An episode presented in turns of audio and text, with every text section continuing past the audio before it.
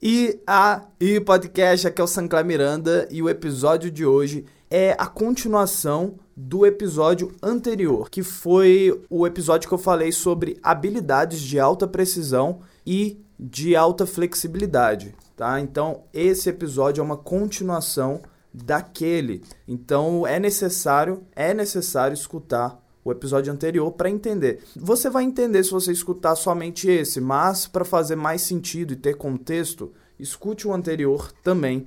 E nesse episódio eu vou falar sobre especificamente a habilidade de alta precisão. Tá certo? Então, vamos lá, let's go.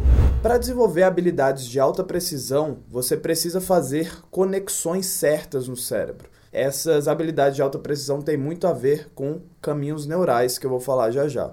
Nesse processo, vai ajudar muito se você for meticuloso e atento aos detalhes, como um bom carpinteiro. Um ótimo exemplo de desenvolvimento de habilidade de alta precisão é o método Suzuki no ensino musical. No início, os alunos têm várias aulas apenas para aprender a segurar o arco e o violino, atentando para a postura correta do corpo e da posição da mão. Então, olha só, vários na, no início eles têm várias aulas só para saber qual é a postura correta do corpo e da mão. Eu falei sobre isso, né? Sobre a visualização quando você quiser adquirir uma nova habilidade, sobre a visualização de uma pessoa que já tem aquela habilidade que você quer e ter uma, uma observação muito atenta aos detalhes de como aquela pessoa se comporta. Né? E aí ele conta que por meio de versinhos e repetições eles aprendem a usar o arco. Detalhe, sem o violino.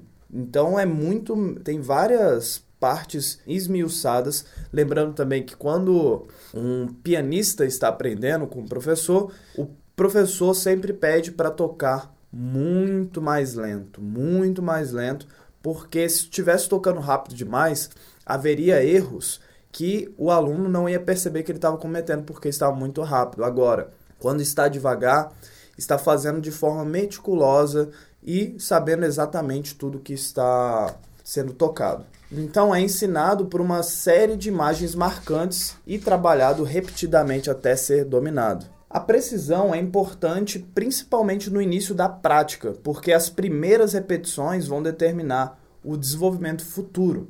Os neurologistas do cérebro chamam esse fenômeno de trenó descendo a montanha de neve, pois na primeira vez que isso é feito não há um caminho traçado, não há nada que existe ali ainda.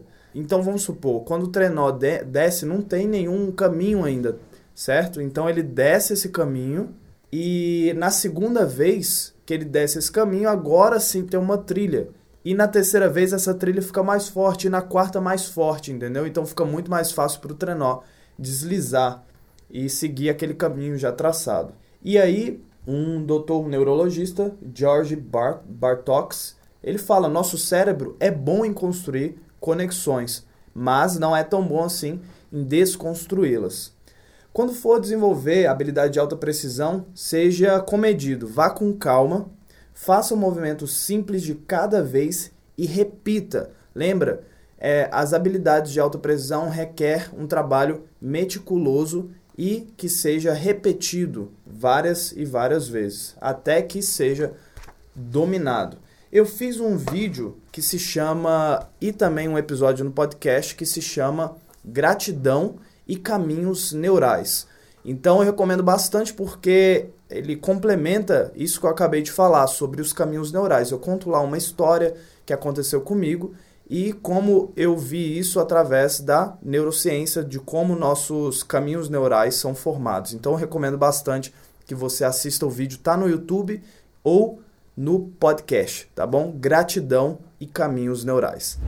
E aí, o que, que você achou? Me diga nos comentários no Castbox, onde eu consigo também ter uma interação com você, onde eu consigo te responder. E se você tiver curtido o episódio, esse ou então o anterior, compartilhe, compartilhe nas redes onde você se sentir mais confortável, envia para os amigos, nos grupos, se você faz parte de grupos no WhatsApp, no Telegram, compartilha porque isso ajuda muito. Se tem alguma forma, sempre tem gente perguntando como eu posso retribuir, eu um dia eu vou retribuir. A forma que você pode fazer isso é compartilhando, isso já ajuda demais, você não faz nem ideia.